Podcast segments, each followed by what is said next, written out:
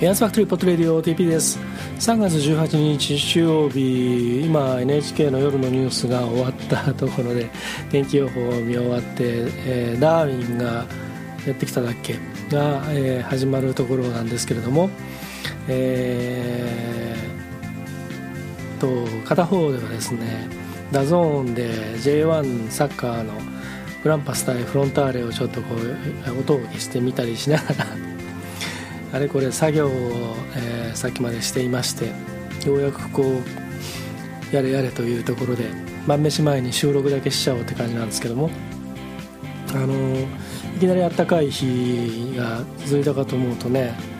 あの突然また風がめちゃくちゃ冷たくなったりして先週はもうあのその温度の体感温度。まあ基本的には冬に比べればね全体的に上がってますけど特に体感温度面ではですねちょっといろいろ難儀をした1週間でしたけれども、えー、体調を崩さないように。今週末今週末じゃない来週末に、えー、浜松で高校生のジオラマグランプリ今年もやりますんでね。それまではあの倒れるわけにはいかないと いう感じなんですけれども。スポーツはまあ前から言ってるあ言ってないかな,、まあ、言ってあの書いたり言ったりしてるんですけど、まあ、実はスポーツ好きであの見に行ったりやったり最近やってはいないんですけどまあそれでも実はちょこちょこあのいろんな試合を見に行ったりしてるんですね。サッカーだったり野球だったりテニスだったりまあ、あとは、まあ、ゴルフとかね、まあ、今挙げた競技は仕事でも関わってたりすることもあるんでよくあのそういったあの試合会場にいることが多いんですけれども、まあ、プライベートでもあのプライベートっていうか個人的にもねあの見に行ったりしています。で特に今年はですねあのいろんなあの事情でプロレスのもうすでに今年4回生で見たかな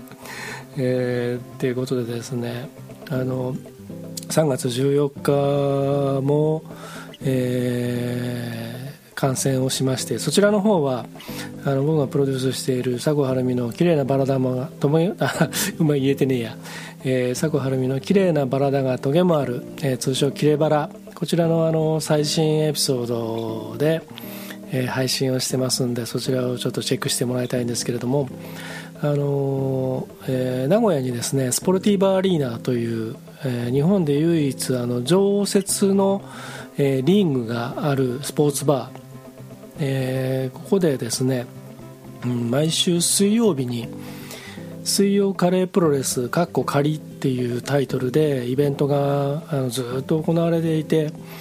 でこれはあの、えー、その水曜日の7時会場8時ゴングという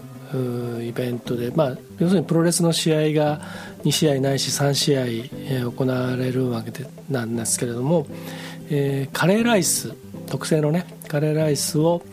えー、食べまたあのいろんなフードメニューも結構あれこれあってで、まあ、飲んだりしながら、えー、観戦したり食事をしたりというですね非常にあの、えー、面白い店がありまして店というか、えー、そういう、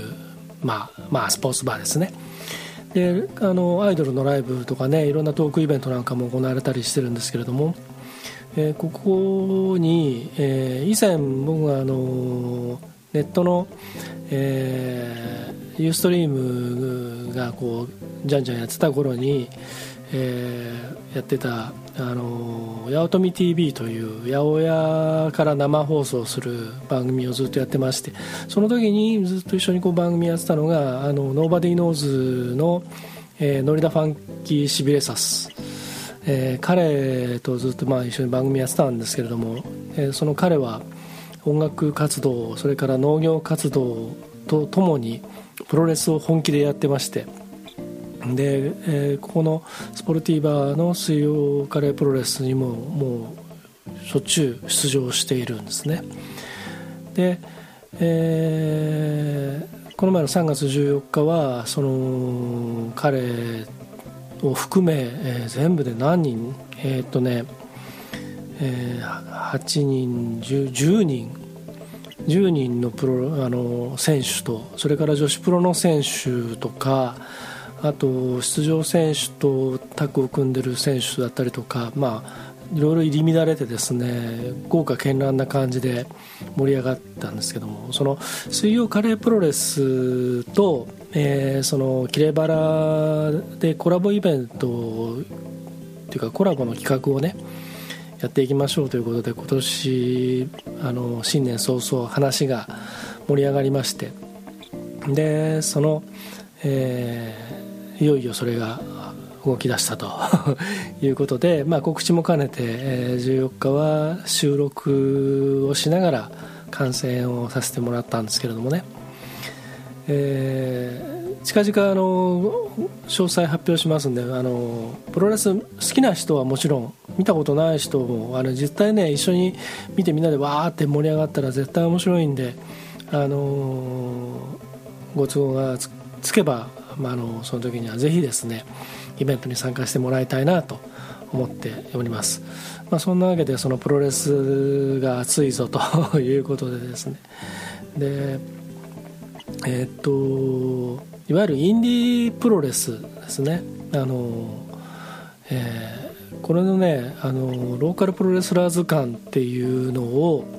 2月の末にあったあのちょっと大きめのイベントでプレミアのその図鑑をいただきましてですね見てると面白いですねこれがいろいろ。この中部エリア愛知県の中だけでもかなりの数の団体があって全然知らなかったんですけども、まあ、知ってさらに見るといやすごいなと。でそれぞれがやっぱりねあのまああの本気でやってますからね。あの昔の学生プロレスもすごかったですけどあの僕らの世代だとあの中京テレビがねあの昔あの「ごじさたマガジン」というですね伝説の、えー、番組がありましてあのタイトルのごとく土曜日の5時から夕方5時からやっていた音楽バラエティーでで今をときめくときめく、まあ、古い言い方ですね。あのそうそうたるミュージシャンたちがゲスト出演したりしていて。でイベントフェスとかねよくやっていて。で僕らの多分同じ同世代の人たちはみんなそれを見たり参加したり出演したりいろいろしてたと思うんですけれども。その当時そのえっ、と学生プロレス名古屋の学生プロレスも結構盛り上がっていてそれを取り上げた時にあれどこだっけ？南山だっけ？明大だっけ？のあのリングアナウンサーがねめちゃくちゃ面白い人がいて名前は忘れちゃいましたけど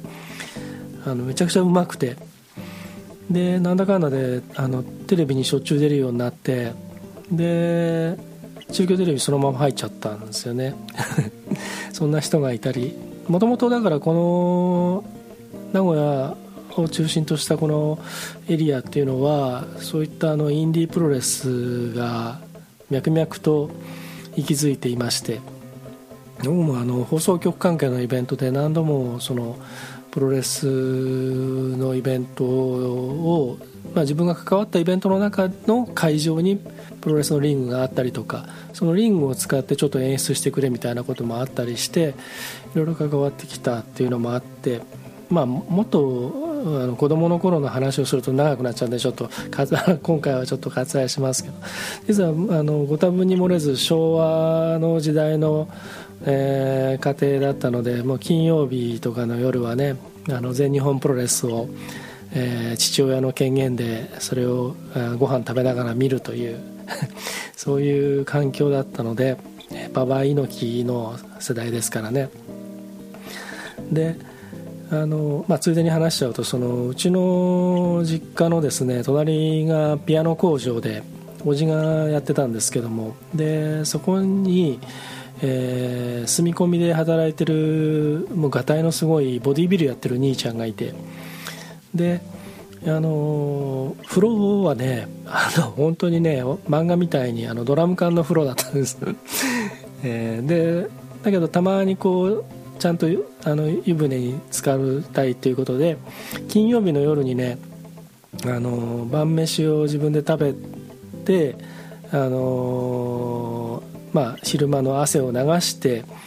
で、えー、そのプロレスが始まる頃にえー、うちにテレビを見に来るって。あのその住み込みの部屋にはテレビがなかったからね。あの週に1回のもう楽しみで。でプロレスを見てもう親父とね男同士で盛り上がっちゃって大人大人だからね。で僕らもまあ男の子の兄弟なんで、それ見ながら盛り上がってそのあんちゃんにいろいろあの プロレスごっこを付き合ってもらったりとか、まあ、そんなことをしてましたんでね。なので実はあの僕もプロレスが好きで えー、まあ、最近はねあのそんなに追っかけるほどでもないんですけれども、まあ、その、えー、キレバラのおかげで またプロレス熱が盛り上がっているという今日この頃であります。えーと、パラリンピックの閉会式が間もなく始まりますけれどもまああのいろいろまあその評価とかねあのその何て言うのかな興味関心とか世間のまあいろいろありますけれどもでもまああのオリンピックとパラリンピックはある意味セットですから、え2020年はねあの東京でもやるわけですからね。あのその興味ある人はまあもちろんですけれども、まあ、出場せあの選手の人たちはねもちろんですけども盛り上がっていくといいなと思っています。であの村岡桃佳選手すごいもうやっぱり、ね、あのまあやっぱりじゃないあの成田グリム君もねあのよくぐれなかったなってこういう形しちゃうと本当もね申し訳ないですけどお兄ちゃんお姉ちゃんがああいう感じでよくまああのけなげに頑張ってきたなって僕はもうなんか変な関心の仕方をしてまして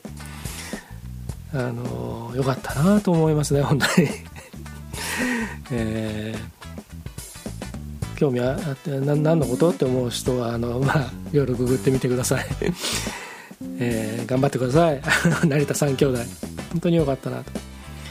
あとあの BNP のねあのパリバオープンっていうアメリカでやってるあのテニスの大会。すごいあの今、まあ、そのパラリンピックオリンピックの後のパラリンピックだったりあとはあのテレビのワイドショーは相変わらずくだらないことしかやってないんでなかなかこうあの人目に触れる機会がなくてかわいそうだなと思うんですけれどもあの大坂なおみ選手のね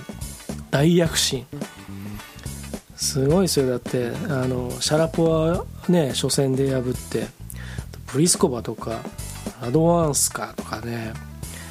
とビッカリーとかサッカリーとか なんか薬みたいな名前ばっかりですけども。あのそういう名だたるあの強い選手をね次々と任してついに決勝ですよ。明日。明日明後日。まあとにかく、えー、一両日中に。決勝ですよ。笠戸君なって。二十歳同士だっていうね。すごい。女子はねやっぱりあのウィリアムズ姉妹とかのああいうパワーテニスっていうかねそこからまたちょっと変わってきてて大坂選手のあのクールなことねえー、卓球の子たちもああいうのをちゃんとこう の見習うといいなと思いますねああいう、うん、スポーツマンシップというかね。そんなことは思ったりしてますけれども。でも男子はね相変わらずフェデラーとかねあのあで男子もねあのなんだっけ名前忘れちゃった。なんとか太郎。あの子もねあのジョコビッチ破っちゃったすごい、まあ、ジョコビッチ今ちょっとあの不調は不調ですけれども。テニスねやりたいんですけどね。あのー、これ前も言いましたけどテニスはねどうしてもね1人じゃできないもんですからね。あの、まあ、ゴルフでも何でもその1人でラウンドするっていうのはないにせよあのとりあえずクラブ持ってやったことある人だったらその友達的にその親しくなくてもあの仕事の付き合いとかで今週行きますか？とかって誘われちゃったりとかすることがあっていやいや行くことあるんですけど。テニスはねさすがにこう今週やりませんかって誰でも誘えるもんでもないしうんテニスやりたいなと思ってずっと思ってるんですけどね。今事務所の近くにねちょっと歩いていく行ったところにある公園に実は壁打ちの場所があってちゃんとネットの高さのラインが引いてあってでそこがあるんでそこに行って1人で練習すればいいんですけれども残念なことにねそこはあの大変人気のある場所だもんですから日曜とか週末ともなるとあのもう家族連れとかねあの子供たちのグループで男の子も女の子ももうみんなで遊んじゃってるもんですからね そこどいてっていうわけにはいかないしかといってあの早朝とか夜とかやるとねパカパカ音は迷惑になっちゃうから非常にもどかしいんですけれども。とにかくあの今年はあのテニスを1回 1回でもいいから誰か付き合ってくださいっていう そんな感じなんですよ、まあ、そのためにはちょっと走ったりとか肩 ね痛くないようにとかちゃんとラケットを握る握力とかねその辺を戻して、えー、置かないといけないんでそれをやんないとね。後でえらいことになったり するといけませんから。あの前回言いましたけど僕あの小指に力がもうほとんど今入んないんでテニスのラケットってね結局ねあの小指と薬指で実はちょっとそこが肝だったりするもんですからね。うん。あの無理のない程度。ちょっとちょっと打てればいい。ちょっとこうあのなんだろう。えー、向こうネットの向こうとこっちでねボールを「はーい」っつってポーンっつって「行ったよ」なんつっていうよ うな感じでね小一時間も打てればもうそれで満足だなって感じなんですけども。まああのテニスをやったらもうとにかくあの速攻インスタに上げてもう俺はテニテニスやってるぞみたいなアピールすると思いますけれどあの随分前にあのフットサルのチーム作ってね。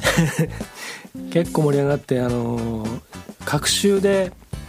あの夜仕事終わってからみんなで集まってあのちゃんとフットサル場を借りて練習してで対戦相手もねあの必ずあの声かけて。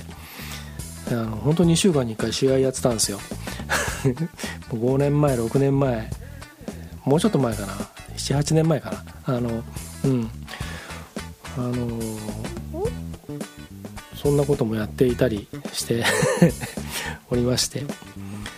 本当にここのところスポーツをしてないんで。というか今年はあのもうあのなんだかんだ言ってもう3ヶ月経っちゃってますけど あと残りの9ヶ月のうちに、えー、スポーツをするぞと。見るだけじゃなくあの口だけではなく。ということを、ね、宣言しておこうと思います。えー、っとで片やねそのもう本当にくだらないなと思うんですけどあの例のあの女子女子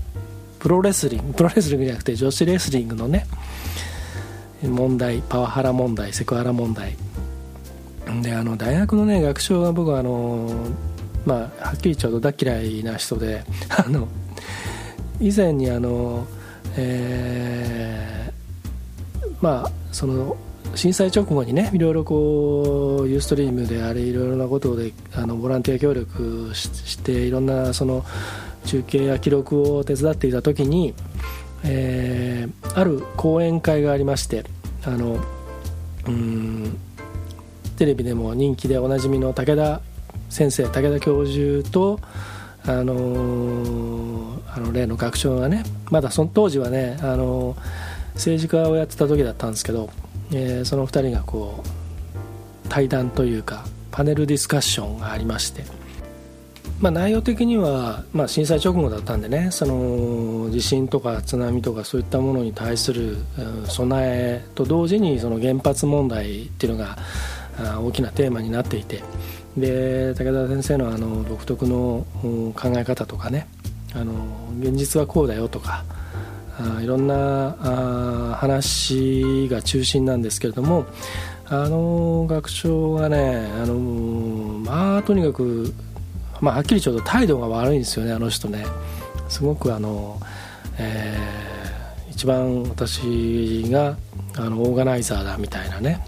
態度でずっと。でものすごくそのなんていうのかな絵に描いたような あの、えー、アメリカの古いあの映画の出てくる政治家とかあのバカな女、えー、司令官みたいなねあの本当にねステレオタイプのそういう態度で。ポーズがねまた椅子に座って足を組んでこうあのその参加している客席というかその聴衆たちをねふーんっていう感じのなんかねあの北総へ見ながらこうな舐め回すように眺めていていいあんたたち分かったみたいなねそういう態度をずっとしてるわけですよ。うんまあとにかくねだから今回のもうあんまりまああのそういったものがを扱っているテレビはほとんど見てないんですけどあの嫌でもねこうネットのニュースとかに顔の写真が出てきたりとか、まあ、テレビでニュース見てる時にちらっとこのなんか記者会見のね様子が出てきたりとかっていうともう本当にもうすぐチャンネル変えるぐらいに あの嫌悪感の塊でしかないというですね。まあ、これはあの事件もどうなっていくのか、えー、まあどうでもいいんですけど、うん、あのー、なんか同じこうスポーツでもね、まあ、相撲もまだまだぐちゃぐちゃぐちゃぐちゃやってるし、あのドメスティックなものとねグローバルなものの差がもうどんどんどんどん開く一方で、ね、一回全部ぶっ壊れちゃえって思うんですけど。えー、まあそんなこんなでございましてえー、っとはい。えー、っとですねあと何何言おうとしたんだっけな。まあいいや。あ の大したことじゃないかもしれない。あのということでえー、なんかちょっと愚痴っぽくなっちゃいましたけど愚痴というかあの 悪態をついただけになっちゃいましたけどとにかくあの素晴らしいあのアスリートの活躍はやっぱりこういいし生のねあの野球でもサッカーでもねあの生であの観戦するっていうのは本当にいいですので あの普段あんまりそういったことをされてない方はですねぜひスタジアムとか、えー、試合会場とかねコートとかに、えー、足を運んでみると いいんじゃないでしょうか。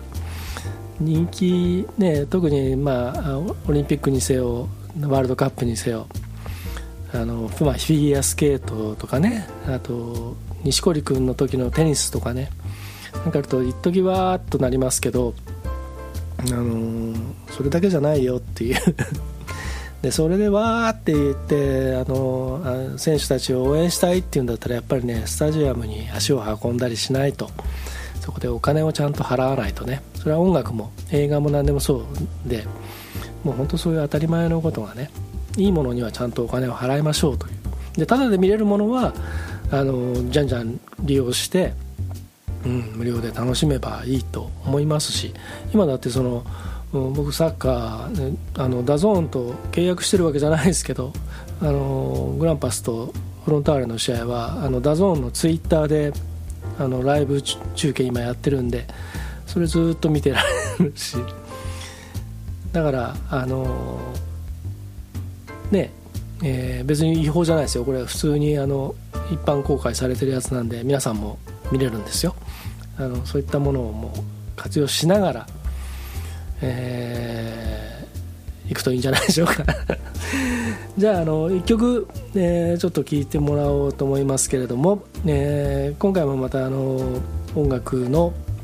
えー、ポッドセーフミュージックとかを配信配信というかディストリビュートしているジャーメンドで見つけたえー、アーティスト。これもね、えー、スペイン語だと思うんですけどなちょっと読み方は正確じゃないかもしれないですけどドフヘイプロジェクトっていう、えー、なんか若いあのオルタナティブなロックのバンドなんですけれどもあのうん日本もね最近あのあのなんだっけ。えー、話題に出すんだったら名前をちゃんと覚えとけって、えー、名前忘れちゃいましたけど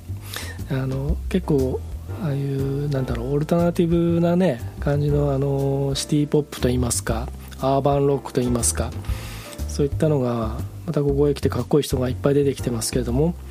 まあその流れというかそういう感じの バンドです。ドアフェイプロジェクト「Kind of Light」っていう曲なんですがこれがねあのワイルドチェリーのね「プレザート・ファンキー・ミュージック」っていうのを、えー、知ってる方ははあはあなるほどねってすぐ分かると思うんですけどあのそんなに好きかい？っ てあのそればっか聞いてたらこういうこうなっちゃうよねみたいな。感じなんで、えー、どんな曲？って思う人は「ワイルドチェリー」えー、プレザートファンキーミュージックでちょっと聞いてみてください。あの日本ではねミラーミラーじゃなくてあのダンスマンがカバーしてよくある名字斎藤っていうあの 放題つけて面白い歌詞つけてやってますけれどもあの僕はあの旧姓があの斉藤です、えー、ということでですねじゃあ聞いてください。あのじゃあ今日はこれを聞きながら、えー、お別れということにします。エアスファクトリーポートエリオ TP でした。デワフェイプロジェクトカインドオブライじゃあまた。